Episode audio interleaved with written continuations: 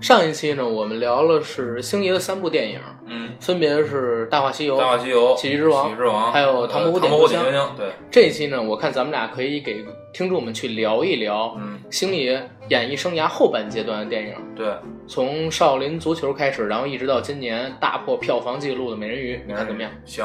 那这样，咱们在聊这几部电影之前，小龙，你有没有什么想先说的？咱们先说。呃，其实说回来啊，我就感觉啊，就是因为我是八零后嘛，嗯也是从那个八十年代、九十年代的电影看过来的，一直咱们看到看到现在。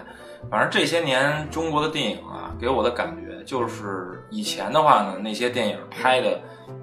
画面感很次，对，对吧？因为比较受粗制于糙嘛。比较粗糙的胶片，嗯对吧？然后受制于那个成本低的影响，对但是那些内容嗯，确实质量非常高，不管是对喜剧片儿啊，还是那种什么爱什情么片什么爱或者情剧片儿啊，情嗯或者是什么黑帮片儿啊，什么对枪战片儿啊那些，嗯，那些内容就是在我们心中的那种那种经典的那种感觉是挥之不去的。对，因为就像你刚才说，因为受制于成本，对嗯那好莱坞电影那么强，怎么能在他们冲击之下对保持自己？呃因为在过去嘛，他们必须要用各种各样的桥段、嗯，动作，包括说是剧情上的转折，还有那种特别高频量的喜剧效对果，去把那观众给抓住。没错儿，但是现在因为中国电影成本也高了，但是呢，这一票做香港电影人都老了，可能也是为赚钱，或者说是初心消失了。现在做的电影越来越什么呢？对像之前拍了那么好电影《霸王别姬》的导演陈凯歌对，不也拍了《无极》吗？对，无极那片儿简直烂毙了。然后我记得我们上高中的时候政治课，老师还给我们讲来，说那拍无极的时候给那个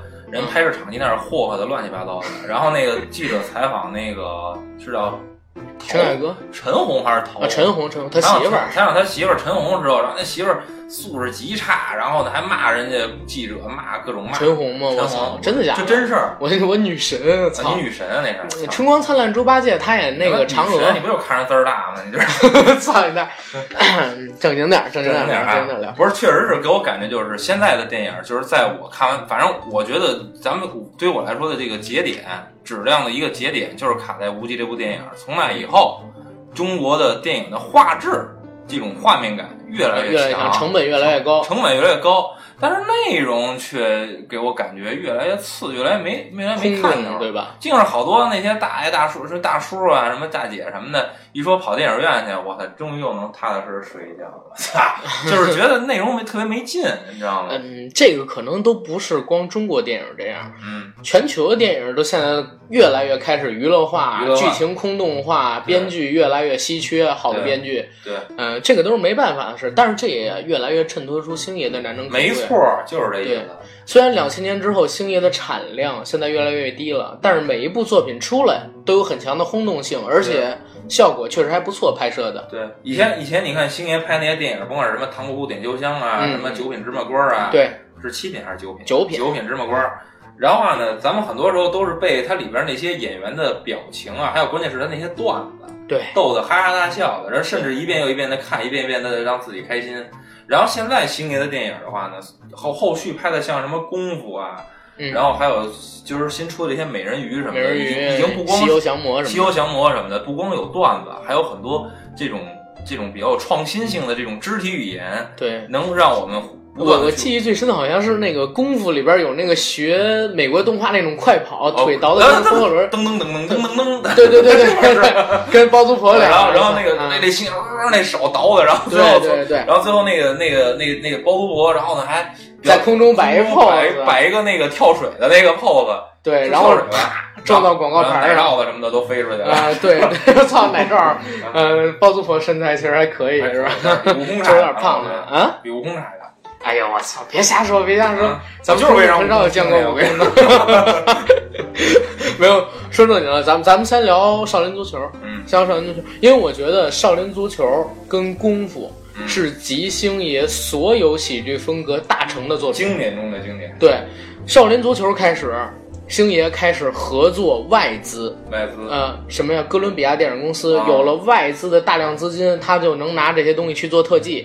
所以咱们看到少林足球里边用了大量的特效，啊，就是那足球，我记得后边还有火，那射出那足球还有火呢，对好像对是对吧？对，包括说很多功夫的特技，嗯，在那之前，很多人没想到过中国电影、中国功夫能用特技这么拍，是能用特技这么拍。然后少林足球还当时带上了星爷最爱的足球、功夫两个话题，足球功夫。对我就星爷喜欢足球。超级喜欢足球嗯。他之前还效力过香港明星足球队，对哦，吧？对对对，就是他们香港演艺圈有好多人都是已经跟足球有关嗯的，有关系，星对，爷，还有什么谭校长、对对对，曾志伟，曾志伟、曾志伟之前是香港青年足球队对对对对对，啊，国相相当于在他们那儿就类似于中国国家队这种对感觉那个谭校长他爸以前是香港香港队的，啊，是吗？对对，哎，我这儿给你讲一八卦啊，又讲八卦呀，这这是正经八卦，好嗯多人很少知道。你知道曾志伟为什么踢足球踢得特好吗？因为他个儿矮呗，不是，哦，曾志伟他爸，嗯，曾志伟他爸是一神人。神人啊他爸通过他爸，你知道香港六七十年代的时候，警察贪污特别严重。啊，对当时对有一个电影叫什么《武义探长雷洛对什传》，么金钱帝国，对对是吧对对，就是都是哪个嗯？你知道《金钱帝国》里边陈奕迅的原型是谁吗？谁呀？曾志伟他爸。哎呦我的天，所以你看那个《金钱帝国》里边陈奕迅，然后特地叫了一声儿子叫阿伟，哦，啊，曾志伟他爸是传说中的鲍鱼探长，因为踢足球踢得特好，一直给李洛呃那个哦武夷探长雷洛传球，哦，哦传球，然后被提拔，被他看上了，哦，一步一步提拔起来，然后最后呢做了一个探长，贪污了非常多的钱。哦，七十年代的时候，香港反贪，然后逃到台湾去了，至死也没回到香港。然后曾志伟也是因为那个家庭开始破落的，才去香港做片场舞狮啊，然后怎么怎么样。看来真是足球踢得好，前侧跟你跑，这 是对，操，哎，他这个真的是这样。曾志伟他家家道中落，但是每一代人都特会做人。是曾志伟是他们家，嗯，嗯，行，然后咱们接着说回咱们那个还聊星爷，聊回对他对，聊回星爷。星爷其实现在少林足球看的人都已经挺少的挺了。少的了。对你，你对少林足球印象最深的印象是什么？赵薇还是什么？我的印象最深的，现在让我想，因为我也好多年没看过那电影了。嗯反正给我现在印象最深的，应该也就是赵薇那里边头发特长，啊，然后不是他这光了吗？后来不后是来跟外星但人是她上一开始她那个 logo 就那些那个宣传宣传的那些彩页什么的，嗯我记得，呃，头发都给眼睛都盖上了，我记得好像是少林足球，因为这事儿没上映，是吧没在大陆上映。哦，呃，因为赵薇在里边的形象特别丑嘛，又有疤，然后因为她是内地的人，嗯然后香港那些足球队的那个队员还嘲笑她，嗯结果就因为说是嘲笑大陆人，最后没在大陆上映。哦，嗯，但是那片子确实拍的非常好看，也是讲。呃，吴孟达先开始是那个香港足球队的主力，嗯，然后呢踢假球被人陷害，打断了一条腿，嘿变老了。周星驰呢还是像他以往一样是个小人物，小人物，啊，小人物，然后学少林功夫，想把少林功夫发扬光大，来到香港，然后怎么怎么样，两个人认识，认识了之后，开始怎么怎么样，聚起之前一帮失意的、嗯特别落魄的同门师兄弟，然后组成足球队，然后打打打打打打，最后打到世界杯，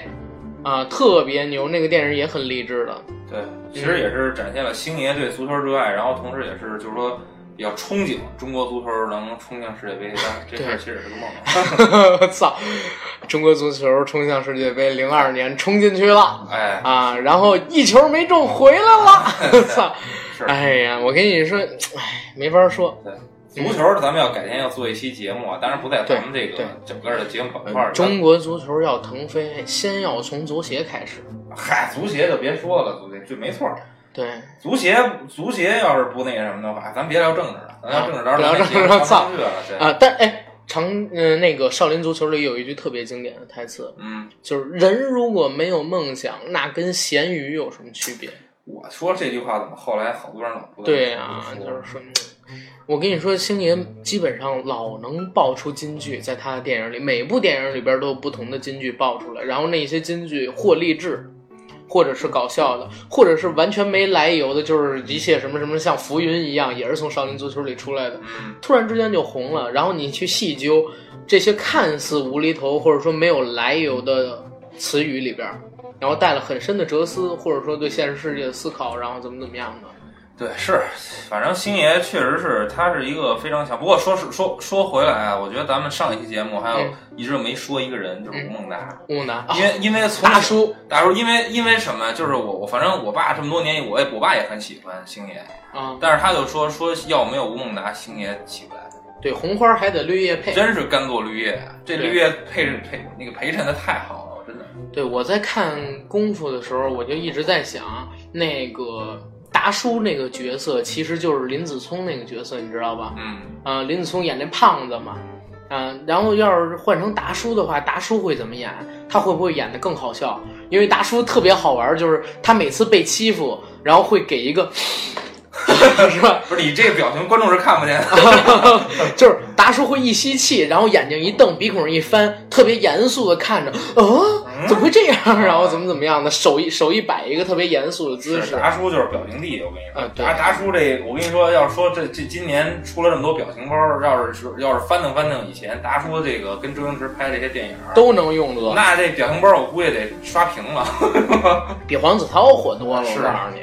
嗯，咱们这你那个少林足球，你不是没太看吗？嗯，咱们先聊功夫，好闲吧？聊功夫，功夫你是看过的对吧？对，看了很多很多次，对，从一哎有《大话西游》多吗？没带我去过。没有《大话》，你觉得这两部片子其实哪个部更好一点？我觉得它展现的这种哲学，对于我来说的那种内涵啊不一样，不一样，不一样。这个不是一个维度不的。是一个维度的。《大话西游》它其实是讲的就是一个人在无能到，就是说失去自我，最终变为这个无所不能，对吧？哎，我我跟你反应不一样，我认为《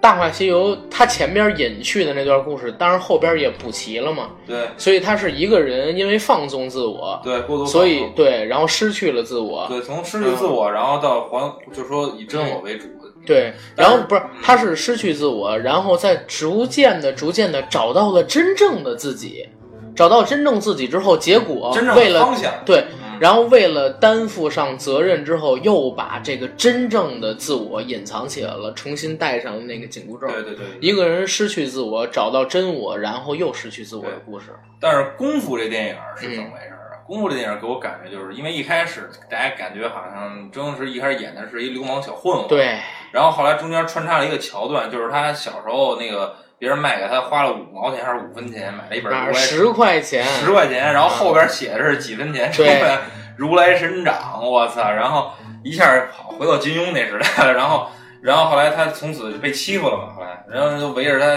一一一帮小孩儿了，围着他那个往他身上嗯撒尿。往他身上撒尿，嗯然后那个我记得清楚，他是一直就想保护世界和平，然后维有护世界对和平就靠你了， 对，是吧然后那那大叔可能是真有神人，你知道吗对对？对看着说，哎，小兄弟，我一看你就骨骼惊奇，是一个万中无一的练武你奇知道，才。你知道，其实这个大叔的形象原原型是谁？你能想谁象啊吗？洪七公嘛，啊，对不对啊？对哎是不是叫花头子叫花头子。其实他跟以前跟那跟这哥们儿，然后在那个有一部电影也看过，就叫那个苏乞儿苏乞儿里边他就是演那个他演洪七公的后洪人七公的后人，啊，对吧？就是对其实教他了一个睡梦罗汉睡拳，梦罗汉拳，然后呢，这个这个电影还是用他，然后那个形形象象也没变形象也没有变，就是对他能给人那种感觉，就是那种世外啊，原乡人嘛，对对吧？大隐隐于市，跟个破衣拉撒，但其实眼光往那儿一定，才能看出来这人真正的对。一个能力。然后手里边拿了，最后不出现吗？拿了十几本武功秘籍，对武功秘籍，啊，把那如来神掌卖给星爷演的那个小孩儿以后，嗯，小孩儿就开始练功，觉得自己真会了，结果去维护和平嗯，救一个女孩儿，对结果没救成。那女孩儿是个哑巴，哑巴结果没救成。噼里啪啦一顿揍，对，然后被人往身上去撒撒尿，尿，然后说一个傻子，一一个哑哑巴，死去吧你！死一边儿去吧。啊是吧对对对对，哎呀，那那个场景看了一特个别刚心痛刚还我看那时候也就刚上小学的一个孩子，然后就嗯受了如此的这个凌辱，真是。因为因为我在看这部片子，你想想这是零四年，嗯那时候我刚是十岁出头，十几岁。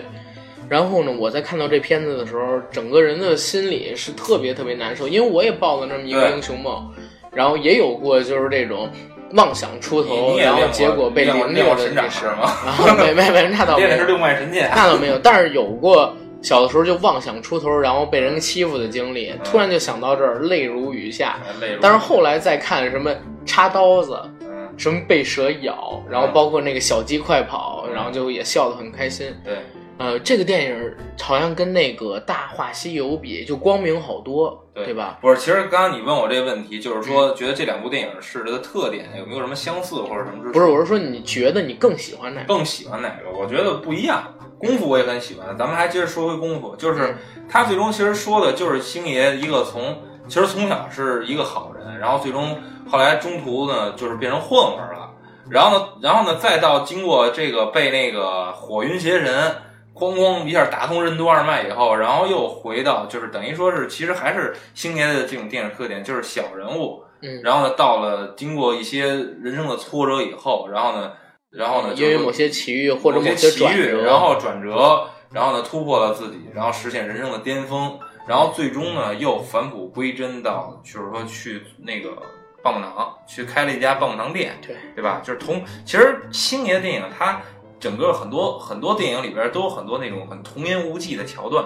对吧？因为童言无忌也是有趣的，就像刚才说如来神掌，然后那个阿青最后走进一家棒棒糖店，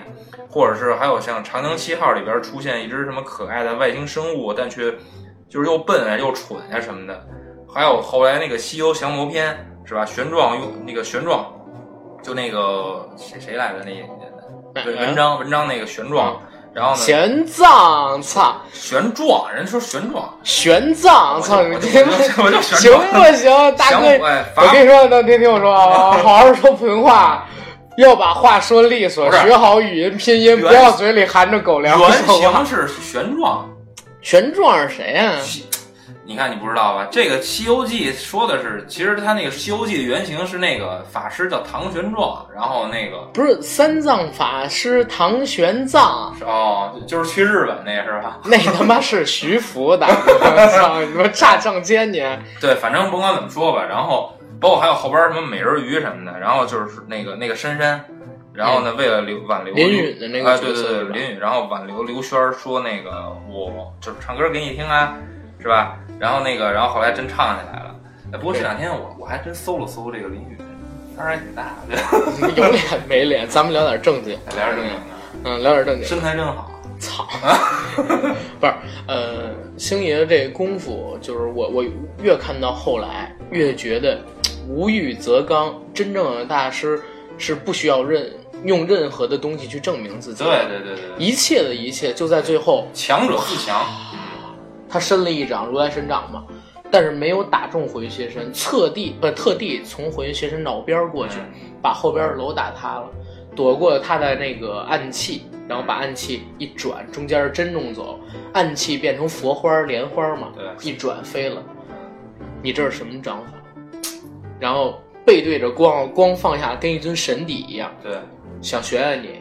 我教你啊。就是佛光普照的那种感觉。对啊，就这个想学学你，我教你啊。嗯，这八个字儿就把这种我操嗯一个是无所谓，一个是自信，再有一个是我要点化你。点化你。啊，所以这八个字儿一出来，火云邪神就跪下了，嗯，跪下之后直接我跪输了。对啊，太这个什么了，而且而且整个功夫电影里边还带出那种老香港的感觉对，啊，而且特别有那种星爷电影里随便抓一个人，这人就是高人的那种，啊，对对对对对，就是在那个那帮邻居，然后那个那个谁谁都是武。林高手。都是武林高手，就那个最看不惯那个什么什么什么挨打要站稳，咣一站倍儿他妈高，对然，后叫个大叔出来，叫个小孩儿出来，嗯然后结果全是他妈肌肉男，我操！对，这这这段我也记得，你看啊，啊不服啊你，一对一咱们单挑啊，哎说好单挑就是单挑，你矮子那个五尺扎半寸说的就是你，起来，那人一起来腿特别长。那我这辈子最讨厌的就是说话不老实的人了，坐下。嗯然后戴眼镜那个老伯那么拽，出来。嗯老伯一出来，满身那个疙瘩肉，嗯，那那那那那那个那不是啊那小鬼小鬼啊，小不鬼是不是叫你小鬼小小小鬼，来小鬼，我忍你好久了，出来！ 嗯小鬼小鬼一出来，咣咣也是疙瘩肉，哎呀啊，够大了够大了过来！没一个像人的。 啊，对，没一个事儿是你们自己不争气啊，然后怎么的？还有那个我是耕田的嗯，啊，然后耕田就好好回家好好耕田吧，要不是看你有毛病，我早他妈 K 你了，操！ 最后最后这帮都没那个包租婆牛逼，啊包租婆拿一大拖鞋就给周啊星驰扇跑了。对，然后那个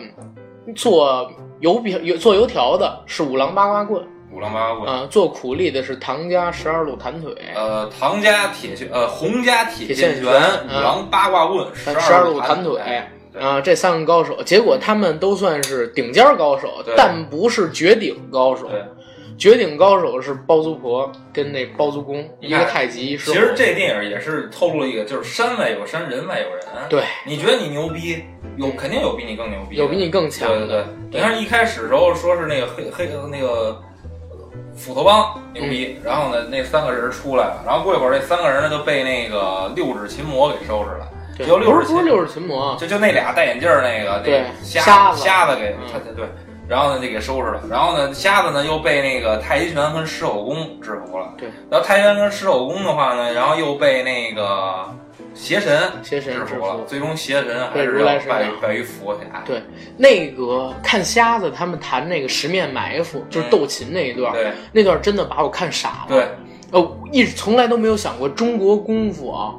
用琴音杀人可以实体化，用特效实体对化他做这出段儿怎来。么拍的？我在外我也觉得你挺哎神的。这个拍我知道一个啊是怎么着？就是你没发现吗？从斗琴开始就用了大量的特技，之前没用特技，啊，为什么呢？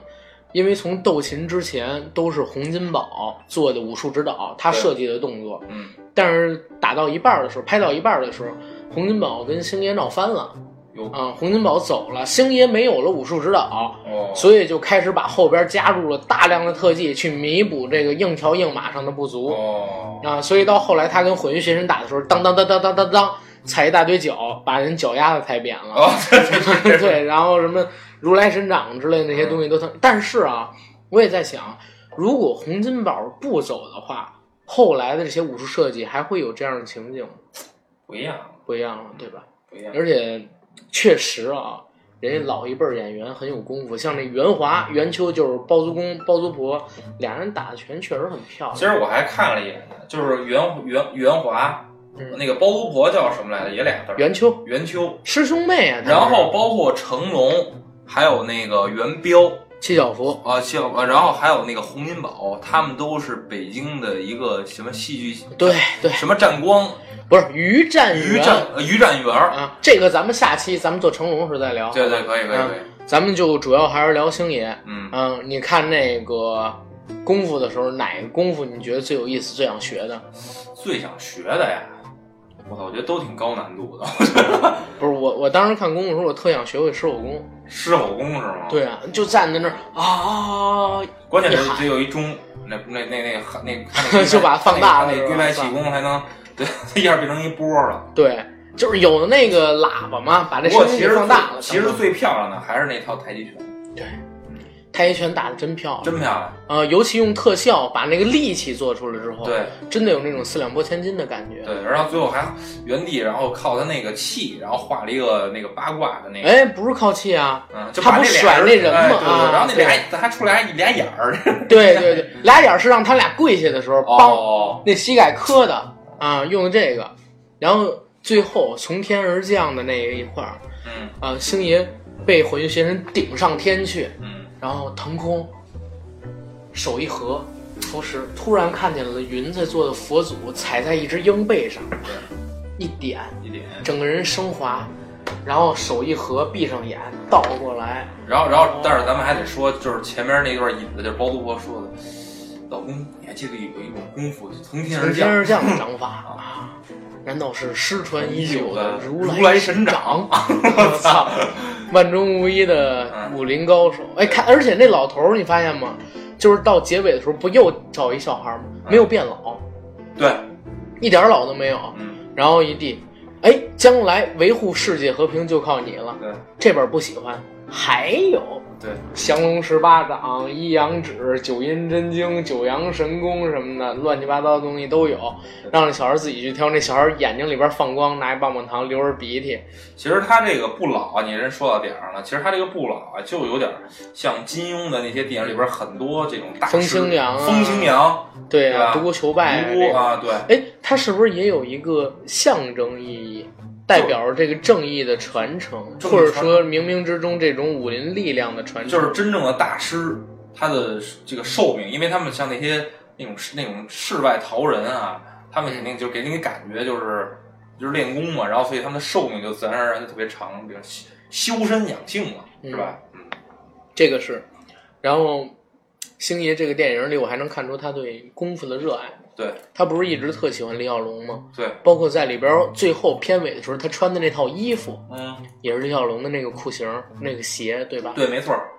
还有包括他那个架子摆的那个身材儿，呃，那那我估计他摆半天没得。对 不过不过他好像其实其实星爷好像一直就是感觉他还是一个应该是一个坐有坐相，站有站相，然后反正往那一坐还是笔杆调直，挺有型儿的，他超级严肃，超级严肃。超级严肃。我之前不是去过那个一些活动吗？嗯嗯，《西游降魔》本来是有一次能去参与的，结果没参与，但是有朋友去了哦首映。嗯，说星爷在现场特别的沉默，特别沉，基本上不说话，就别人问到他，他说话。话特少吧？好像对，啊，当时不流行一段子吗？说那个陈国坤演李小龙那个，因为他、哦因为他跟李小龙长特像，特别像那个星爷特喜欢的。对，他拍《李小龙传奇》那电视剧的时候，星爷跟他聊天，他给星爷打电话，喂，喂，没人说话，喂，哪位？喂，周先生，就那个周星驰就说这仨字儿不、啊，他是一个特别沉默的人，嗯，包括我认识的做喜剧做得好的人，其实现实生活里边都特沉默，特别沉默。嗯，因平为常话说太多了，然后那样喜剧做不好。嗯包括我，我自己特别爱喜剧，包括爱相声啊，爱脱口秀什么，但是我做不好，就是因为我太太爱动了。嗯因为你知道做喜剧，你像脑子里边花特别长的时间去琢磨段子，构思，对，去构思。因为喜剧刚才不是说过错位呀、节奏啊，包括结构什么的，是超难的。嗯你必须得静下心来，然后去想。我这种的是属于话赶话，我接你一下茬儿，嗯你就觉得特好笑。比如说那个我是你爸爸，你是我儿子，这种伦理感特别快，但它一点技术含量都没有。嗯，星爷的那些电影，真的都是仔细的想过去怎么引你发笑的。是那个真的是超级难能可贵的，跟现在完全不一样。然后星爷还有卓别林，他们都是属于很沉默的人，对，很沉默。嗯，所以他们才能做出伟大的。那会儿不是有人说星爷就是中国的卓别林吗？是吧？是对是这么说的吧？呃，中国的卓别林，中国的喜剧之王嘛。对，啊嗯，香港是五十年，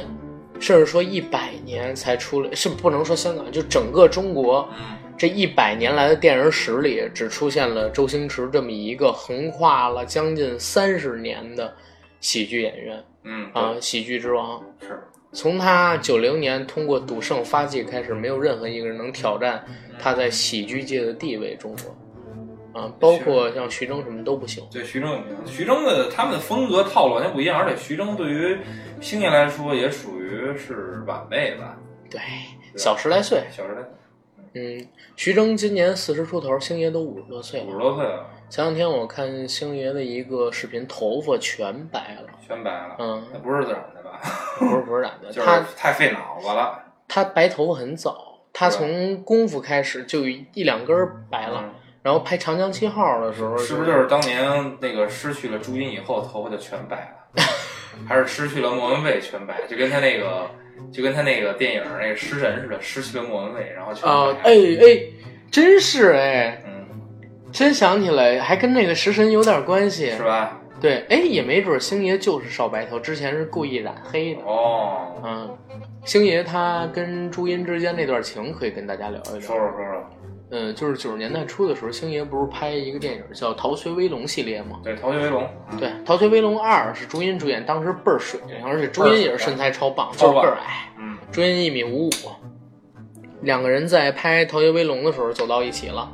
但是这段感情一直是地下恋情，地下对，直到维持到一九九四年的时候，朱茵跟周星驰分手了。分手几年之后爆出来，他们俩当时在一起。后来朱茵上一个节目说为什么分手，说当时的前男友在那个就是咱们大陆大陆的那叫什么呢？什么榆林、榆林荒漠、戈壁那块儿拍一个电影的时候，那很明显就是《大话西游》。啊抓到了她当时的前男友跟剧组里边一位女演员在床上，啊，啊，当时不一直传嘛，说莫文蔚，然后介入他们俩的感情，然后后来就直接被朱茵这么坐实了，俩人分了。莫文蔚确实是比较妖娆性感，而且比较有才华。你觉得莫文蔚长得好看我吗？没觉得好看，我我真是没觉得。她是化了妆以后，你觉得她挺妖的。其实我觉得她没主意面，我觉得那个莫文蔚那个嘴、那个牙，包括她那个眼睛，长得有点奇怪。对我，她后来我还琢磨，就是每次看公公那龅牙针的时候，我老觉得这个面容似曾相识， 是吧？可能星爷对龅牙有一种特特别殊的的特殊的情感，嗯，嗯，因为咱们看到星爷的好多电影里边，女性都有龅牙。对吧？其实这是不是星爷的三儿啊、四 啊啊？不能这么说，不能这么说开玩笑星爷的粉丝很多，你知道，咱们也是很喜欢星爷，就是在开玩笑嘛。嗯啊，然后哎，咱们刚才接着说那个长江七号，到长江七号的时候，星爷的头发就开始花白了。花呗。对，那也是我第一次觉得星爷老了的电哎，影。对我还当时纳闷儿，因为之前公公形象特别好，然后我就也特别期待那个，哎，星爷现在还有八块巧克力腹肌哦。是吗？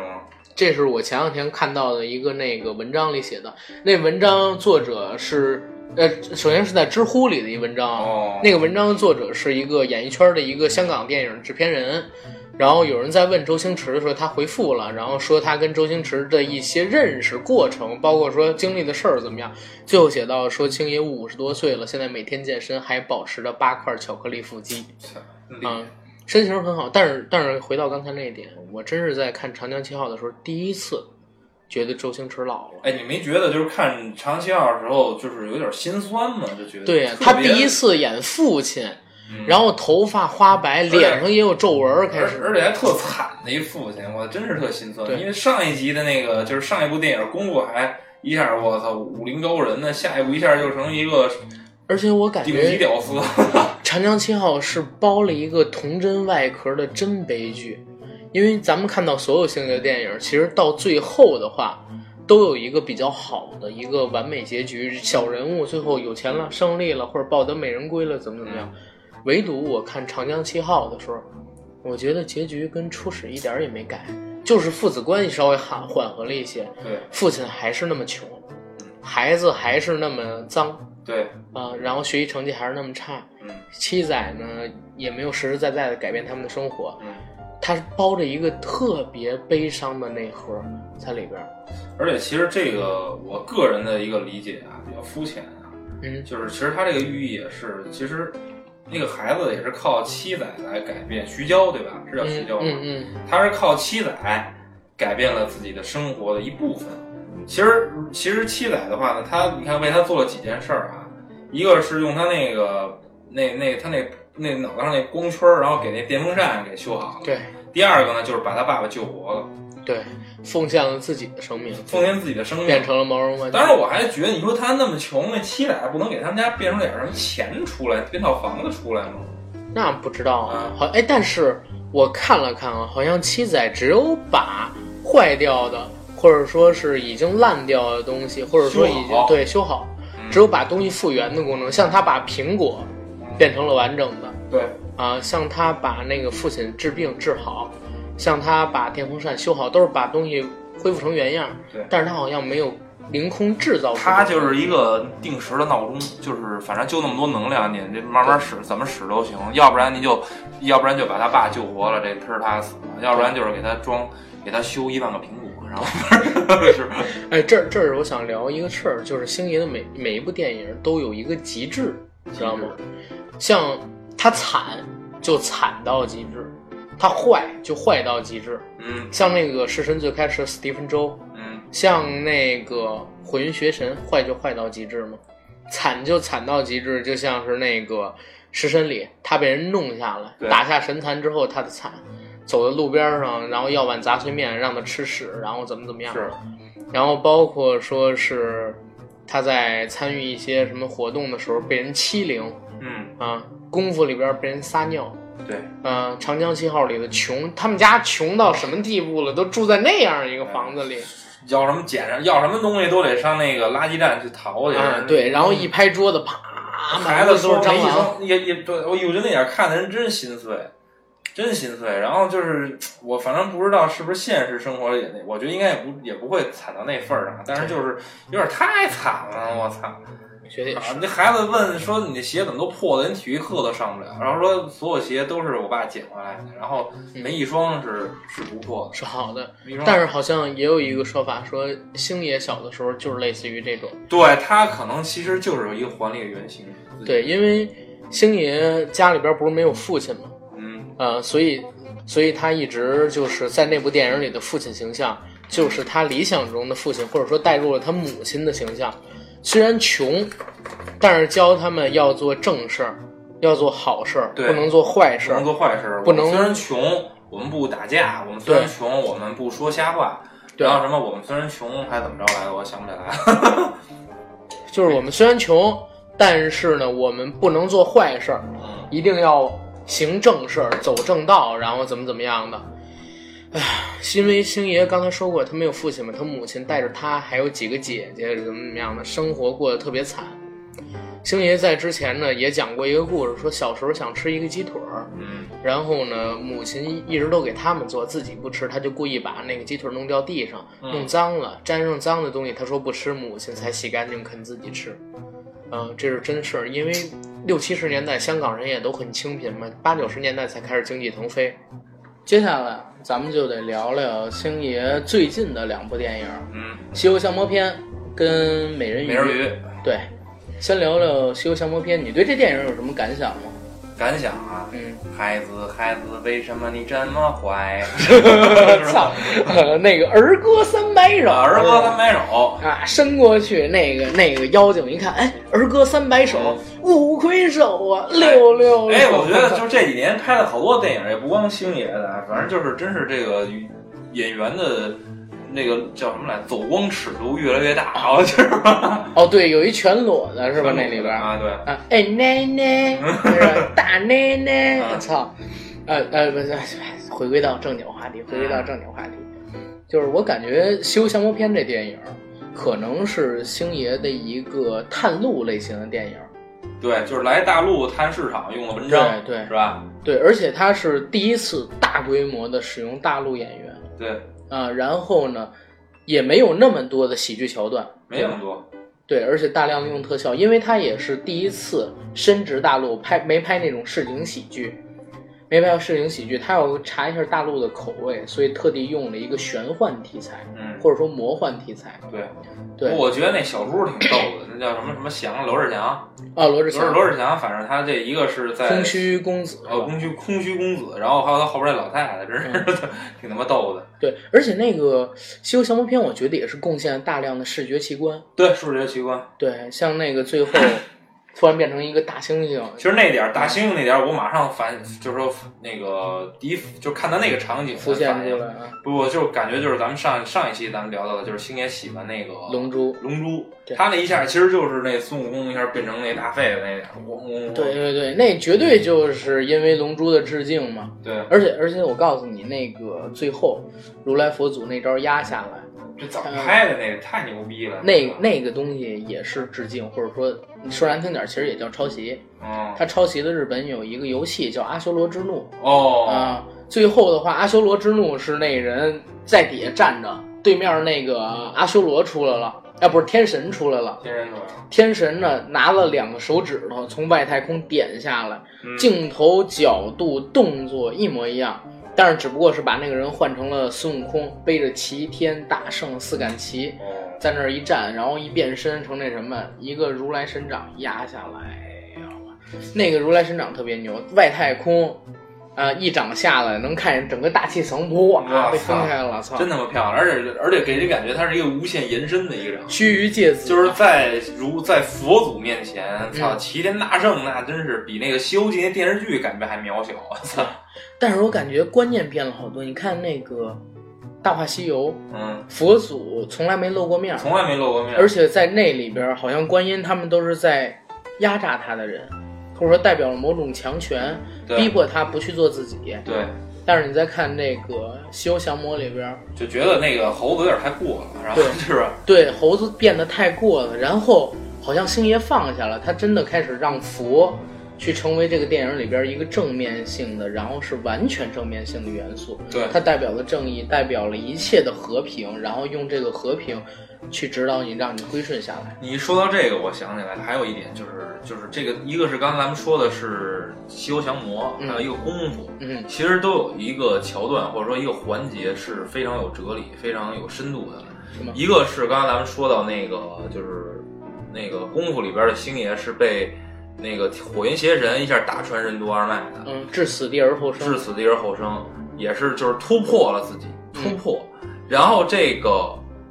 西游降魔篇》其实也是突破，就是那个他那师傅不断的跟他说，就差这么一点点，就差这么一点点，就悟到了，对，就是一个悟的，对吧？你想吃，你想吃不吃什么？你喜欢人家，但你又说你不喜欢。而且大智如来真经原来一直就在他的手里。其实他说到强调的就是一点，就是咱们说俗了，就是不疯魔不成佛。就是你，你看一开始时候文章就在里边，玄奘法师他就是，呃，玄奘是吧？你说玄对玄奘奘啊，玄奘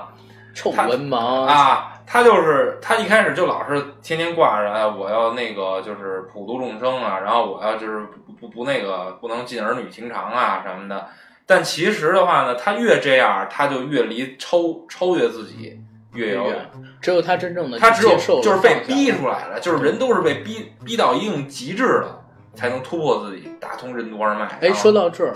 这黄渤演的真是好，你有发现吗？啊黄渤哈，嗯，我我看一段采访，就是黄渤首先拒绝了三次嗯这个孙悟空的角色，嗯然后后来星爷亲自上门，他才决定演。为什么？他说，因为之前已经有一个高峰了，嗯自己演的好，演的不好都会被骂，所以最后自己演了一个跟星爷的孙悟空完全不一样的孙悟空。嗯所以我觉得他演的确实，而且那个黄渤的配音，他确实配音是一绝，你知道吗？嗯配的特别带劲。呃，在出现那个小孩儿那个版本的孙悟空，就是凶神恶煞小孩儿版本的孙悟空之后，嗯你把手放下，然后让他把手放下，嗯然后连说了三遍，每一遍语气都不一样，态度每一遍不一样对压力给的也不一样。对，黄渤是一个特别好的演员，对。确实然后你看他跟那个舒淇两个人在山洞里边跳舞什么那段是吗？啊，对那段其实是 NG 镜头， ，NG 镜头啊对，那段是因为下边有一场戏要拍，他们在玩儿，然后那黄渤说：“来，咱们跳舞，走。”然后开始开始抬腿，怎么怎么样，所以后来还有笑场什么的。但是星爷觉得这个段落特别好，就给他用在电影里边了。哦，啊，实际上是这么一回事儿。哎，挺有创意的啊，这对呀、所以就说，有的时候这个天才跟咱们正常人，咱们都是在想怎么能把他做的这样，做的那样，但是天才可能就随时有各种各样的想法、念头出来，然后把这些念头推到极致，最后留下剩下的最好的几个片段跟精华连接成一起，就成了杰作。哎，我不知道你有没有这种感觉，就是当咱们从功夫之后，从西游降魔篇嗯开始，然后到现在这美人鱼，就是嗯在哼镜头里边再也看不见星爷了，然后你就会想他，就会想念星爷，对希望他再也能出镜。包括还有一个不是星爷，是王晶拍的那个那个月光宝盒是王晶拍的，不是刘镇伟拍的啊，刘镇伟，刘镇伟，刘镇伟也是大，呃，这儿需要聊一下刘镇伟吗？呃，下回再说吧，下回再说就甭管怎么着吧，反正他也是致敬周星驰，对吧？对，致敬周星驰。然后的话呢，就是你你你就你就反正有时候我在看这两几部电影的时候，我就总是在想着这部电影的那个拍摄的那个镜头后面其实是周星驰，就是想象着这个这种感觉。想象中，我也是，我一直在想，如果文章这个角色如果是周星驰来演，对啊因为文章也很帅嘛，但是文章就做一些动作，还有那个说一些台词，怎么都找不到周星驰那种感没觉。那个影子，对，就让我看着特别出戏。包括说这次美人鱼，居然选了邓超来演，我觉得真的是。如果邓超这角色换成黄渤来演，我就想他会是一个什么样的情景？会不会票房一下奔到四十亿？我操，这也说不准，因为邓超演的真的是让我超级出戏，他一点儿都不好笑，一点儿都不好看一点儿都不好笑。好笑是因为桥段好笑，并不是因为他好笑。嗯、反而他演这个角色让我觉得挺好笑的，因为他本身就是一对个笑对话对，就是角色觉得挺有意思的。对就不是我不是说角色有意思，我在说反话，因为我觉得邓超本身就是一个笑话，所以他演邓超本身就是一笑话。，对，所以他演的这个角色让我觉得很好笑，嗯，然后其他的看电影的时候能让我笑出来，都是因为桥段，比如说你那是去谁院在线自啊杀院我线当然院线看了嗯啊，从我我第一次去院线看就是看大呃看《西游降魔篇》，嗯然后呢美人鱼也去了，只要是星爷的电影之后的我都去了。其实这电影你觉得好看，我觉得就是说，甭管是喜欢还是不喜欢，嗯它都是一个颜值比较高的一部电影。邓超，还嗯有那个，其实一开始的时候，那个那个叫什么林允是吧？对，林允，然后包括还有那个，他用过多次，就是好几次电影从从那个《长江七号对啊》，，然后还有那个什么里边一直在用，那女的叫什么来着？张雨绮，张雨绮，然后我最近还不断的就是搜了好几次关于她，然后她也是，反正这哎，张雨绮真是十九岁就演了《长江七号》吗？嗯她当时身材怎么那么熟啊？一点儿也不青涩，你知有道吗点？不清楚了。也没准儿初高中人家就开始啪啪啪什么的，是吧？啪嗨，嗯那啪个没准那还啪。不不至于下垂了就，不，这确实有那样嗯的，但是真是她十九，我当时看她的身材超棒，就就跟嫩模似的。啊，不是比嫩模身材都好，啊，腰细胸大臀圆，而且脸长得特别媚。特别美。张雨绮脸长得特别媚，其实。说着说着，我就让我想起了悟空，我操，能不能那哪儿人悟空才二十岁，那样呗，老牛就想吃嫩草，不哎但是跟张雨绮悟空可能还差一点儿吧。哎然后啊，接着说，接着说，接想着说。多了。对，呃，西游降魔篇，然后再回到几个点，就是西游降魔篇，我让我感觉到星爷好像是在想抓住一些什么，在爱情这一方面，因哎为他之前是爱你一万年，然后一万年太久，又变成了只争朝夕，然后最后段小姐死的时候问，嗯，说你爱我爱多久，然后怎么怎么样，可是你看啊，刚刚你说你不喜欢这电影，然后你也说了，嗯嗯其实我说我我对这电影我看了有三四遍了，我还是挺喜欢，因为我觉得挺逗的，哎，我没说不喜欢，我挺喜欢的，挺喜欢的，就嗯挺喜是。欢的。但是但是真的，他今年这个票房怎么这么牛逼？就这个电影嗯，美人鱼的话，它其实前期有票补，你知道吗有？票补，有票补，然后也有注水，但是刨去这些，有二四二十多亿肯定也没问题，没问题，啊、肯定是赚翻了的。而且美人鱼这个档期特别好，档期好。你要是知道它上的这个档期是春节档，哦，春节档初一到初七，你知道票房是多少吗多？少？初一第一天大盘票房六个多亿，嚯！第二天五个多亿，就这一礼拜，就这一礼拜，初一到初七七天，大盘没有低于五个亿每天。它这个片，它这个档期非常好，所以从《西游降魔》不是从《美人鱼》上线开始，嗯，前七天每天都在两点多个亿的票房，就前七天就拿了十五个亿还是十六个亿，你知道吗？所以这个票房成绩跟它的档期也有关系。你要说放在，比如说清明档就两三天长假，或者说什么那个五一档三天长假，嗯也不可能有这样的票房。档期再加上说实话有点注水票补，再加上本身春节嘛，大家都想笑一笑，有一部喜剧，对，嗯，这贺岁一因下素赶到一起了，而且我觉得美人鱼这票房成绩没准能持续一两年不被打破。非常有可能。对，嗯，嗯，但是但是也有可能，因为中国电影市场发展太快了，每天都有几十块新荧幕在加，现在疯狂卷院线，不是，那那个造院线嘛，一年几千块银幕，也说不准。不过说真话，就是这次看美人鱼，我有一特别大的反应，就是嗯，美人鱼好像星爷开始有点走下坡路了。走下坡路了。因为我感觉里边好多的桥段，大家其实都已经见过了，包括说他之前好像已经使用过了，你不觉得吗没？个新的是嗯吧？对呀、就像是《美人鱼》里边，林允在刺杀邓超演的那个角色的时候，嗯，好几 次在他下边挥刀挥不中，然后哦各种无敌是多对对对对对，多么寂寞就是在那一 段，然后邓超一边唱歌一边跳舞嘛，对，林允好几次挥不中，然后自己老是受伤，阴差阳错，就让我想起在《功夫》里边，嗯，然后周星驰跟林子聪两个人去暗害包租婆啊的对，时候那刀搞最后啊，对，最后就老是弄巧成拙，弄伤自己。对啊，然后包括说几个人突然而然就唱起歌了，然后这些段落大家都很熟悉，似曾相识，所以我就在想，难道是星爷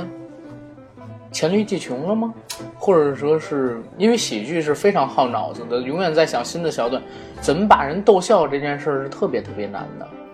把人弄哭很简单，来回来去就那几招，只要你这个心思啊有人性，基本上看到什么生离死别、父亲母爱，然后都会哭。其实我觉得有时候你，我觉得是这样的，我个人认为啊，就是在一部喜剧当中的喜剧的元素，你既要照顾到那些就是说思想还停滞在以前那些阶段的那些观众，同时也要照顾到一些口味已经超前的那些观众。因为现在是碎片化的时代，对泛娱乐的时代，对，大家。你要想想，两千年初的时候，啊在春晚上说个走错洗澡堂子，嗯、下边人都能乐半天。现在你在春晚上说这么一相声，根本就没有人没人乐，对，嗯，大家的品味啊，包括说笑点都提高的太多不了要，太多了。如何再把人逗笑，那就难了，那就难对，了。因为现在网络上面各种那种特别逗的东西，就包括先有好多表情包啊，你觉得特别逗的，我都觉得没什么意思，就是笑点那什么的。哎，你说，如果把表情包拍成一个电影 儿，会不会很好玩儿？操，或者拍成一个短片儿没声音，然后就光嗯啊，没声音光表情，操，一人我饮酒醉，醉把佳人成双 对，两眼是独相随，只求他日能双归。因为又说上相声了，没有没听过这个吗？没有，喊麦呀、没喊麦，一人饮酒醉，哦，操！看来咱俩年 龄是不一样，这个哦，好鄙视的感觉，我操！哎呀悟空很膜拜你的，悟空，悟空，一个撒贝一个撒贝笑着，悟空就是一大傻杯。然后咱咱咱们接着说，不要攻击主播嗯啊！咱们现在这个节目已经好几万的悟收空听本来就不量，来，到时候骂给人骂跑了，咱本来就缺少女主好播，好几万的收听量了。嗯不要攻击主播，不要攻击主播，咱们说正经事儿，就是那个。说回美人鱼啊，美人鱼就像我刚才说的，我老觉得他前一季穷，因为星爷其实说实话五十多岁了，五十多岁，你但觉得是、嗯啊，你觉得能接过星爷衣钵的人是谁？徐峥，徐峥。嗯，徐峥，但是徐峥的喜剧风格跟星爷不一样。你觉得有人跟星爷的喜剧风格不一继承样过吗？不一样，呃，这东西吧，真的就是说，其实我觉得都，我觉得就是说，很多行业其实都是这样的，就是这一个这一个星，嗯你看，甭管是影星、嗯嗯，呃明星、明球星星，球星，一旦他退，就是说退出了这个行业了，退出了这个神坛了，嗯那这个时代就结束了。就像马拉多纳一样就。像马拉多纳，就是他那个风格的就没了。你就像博坎普，也就像贝坎姆，还有很多很多。但是但是那你说那几人跟马拉多纳都没法比啊。呃不一样，每一个球员他给你的感觉是不一样的。就像咱们说的一个电影，就是说没有人能继承。只能说徐峥是，就是说，呃，中国电影喜剧行，就是喜剧这个领域的一个一个，就是说接班人，但他继承不了周星驰的衣钵。就像科比，没有每个办法人都是继承独一球无队。二的，对吗？对嗯呃，哎，我但是我还真的发现有一个人，没准儿真的能继承周星驰，就是他们俩的喜剧风格之像，嗯，特别特别像，谁呀？叫卢正雨。卢正雨，你听过吗？他他是那个《西游降魔篇》跟《美人鱼》的副导演，副导演？然后也是《美人鱼》里面嗯，那个星爷演的那个跟班儿，就是在旁边说那个什么，呃，咱我再和您确定一下，咱们现在和哦阮小姐作对，就是和钱作对他呀，啊。然后他之前挺拍过逗的他，对他之前拍过几个小的电影，嗯叫什么？一个是《绝世高手》，嗯，嘻哈四呃嘻哈四重奏，听过吗？哦，听说过，你如果仔细去看他那几个电影，非常之好笑，而且绝对有星爷的精髓。包括现在我得到的一些情况，像《西游降魔篇》跟《美人鱼》里边非常多的桥段都是他来想的。他来想的，对，而且星爷也入股了他的就是工作 室人。那多他妈逗啊！我给你对喝一杯吧。对然后那个好像那谁，你说啊你说什么？啊然后他喝点酒就没事了。 对对你刚才晕倒了，那个喝点水吧。 晃悠他。是这样，嗯星爷现在给他投了钱，哦拍了一部电影，大电影叫《绝世高手》，大年初一上映。我看了预告，非常好笑，而且超级期待。哦，范伟演的，范伟演范伟演的那个预告片儿《绝讲世高手》是吗？，对，那讲的是什么？就是一个小男孩儿，哦，就是卢正雨的演的小男孩儿，然后去找一位传说中的隐士高人、绝世高手，就是范伟扮演的一个大师，嗯，去学那个秘籍秘籍啊。然后范伟给他一什么秘籍呢？什么修脚能手，然后黄色歌曲鉴别大师什么乱七八糟的这这这种专辑，你知道吗？只要五十块，说五十块能买到的是普通专辑，只要给是一百，我就能亲自教你成为什么绝世高手之类。那个预告片超级逗，我说的不像，因为就看了一两遍，你可以去看看。大年初一就上映，我觉得那一定是一位不是一部高口碑的电影，而且是相当经典的。嗯，然后咱们再接着说那个星爷，或者说接着再说咱们现在看到的美人鱼，嗯，啊，美人鱼，你还有什么想说的吗？对他这个电影的印象，或者说爱情啊、喜剧啊等等，包括说剧情上的节奏什么的。其实我觉得这个怎么说呀，就是这电影其实也是也还原了一部分我们已经就是司空见惯的一些现实现象，嗯比如说就是呃，我我说先说一点啊，嗯我今年看过的最好的爱情戏，嗯爱情戏啊，呃，就是在《美人鱼》里，邓超跟林雨嗯两个人，什么你不是人，你是天使，遇到你是我这辈子最大的构成你在餐厅那条戏是我今年看过对对最对那不落俗套的爱情戏，不落俗套，对，不落俗套的爱对情对，戏其实这也是我想说的，是吗？对，没错，因为因为说实话，就是你说甭管是落不落俗套啊，嗯，关键就是在当今这个特别现实、物质拜金的一个时代啊，就是一些花枝招展的美女，是吧？穿着比基尼，然后在那个网红脸，网红脸，然后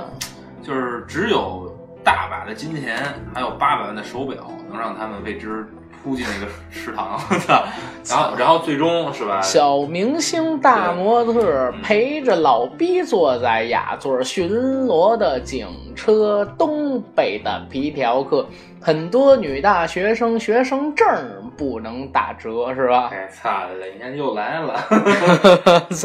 哎，现在这时代物欲横流嘛，物欲横流，大家都想赚钱，女生贪图太享受，急，就是说这种浮躁啊，就是你前两天我看一本书说特别好，说说那个说他就看好多女孩啊，十八九岁年轻时候叫幻想的不切实际，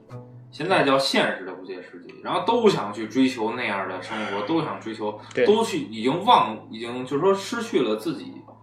对生活的这种真正的，就是失去了生活的真谛。对，为了追求物欲，像我们，我跟你讲，我们学校我曾经听说，就因为想去买点东西，或者说从宿舍的人用的包比自己好，就去做校际的，嗯，嗯，做交际，做校际这些东西，其实，在星爷的电影里边就有很多的反映。星爷电影里有很多直接物象化的女性形象，就是反映这种状态。像这次《美人鱼》里边，抛出一个几百万的手表，啪，就好多人过去捡，然后怎么怎么样的。但是，我感觉除了这一块之外，嗯，星爷的电影还是相当善良，或者说正面性的，对，而且要正正能面量性的。对。嗯，他整个人可能也是因为一个比较正能量的人，或者说一个比较正直的人吧，嗯在他电影里边显现出的价值观，最起码不是不正的，像郭敬明那样的，最起码不是，是。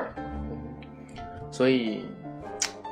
不好评价。不好评价。嗯，一百年出现这么一个周星驰是大家我真的说实话，今年烂片儿真挺多的，就是说今年有多少部烂片儿，然后其中有四部，然后呢都还是四部还是几部都有吴亦凡。 嗯不要说不要说啊，吴亦凡粉丝很多，虽然他是傻逼，但是咱们不能骂，要不然肯定被评估的。悟空不是都想睡？咱们咱们这样，咱们咱们咱们咱们咱们咱们结个尾，结个尾，嗯，不能再聊这个了啊！再聊这个就是一年一影帝，百年周星驰，是呃，星爷能出现，对咱们来说是幸运，也是不幸，因为除了他之后，可能再也没有一个周星咱驰们在最在香港电影最好的时代看遇到了他。对，嗯，好吧，那咱们今儿就聊到这儿。今儿聊到这儿吧，嗯行吗？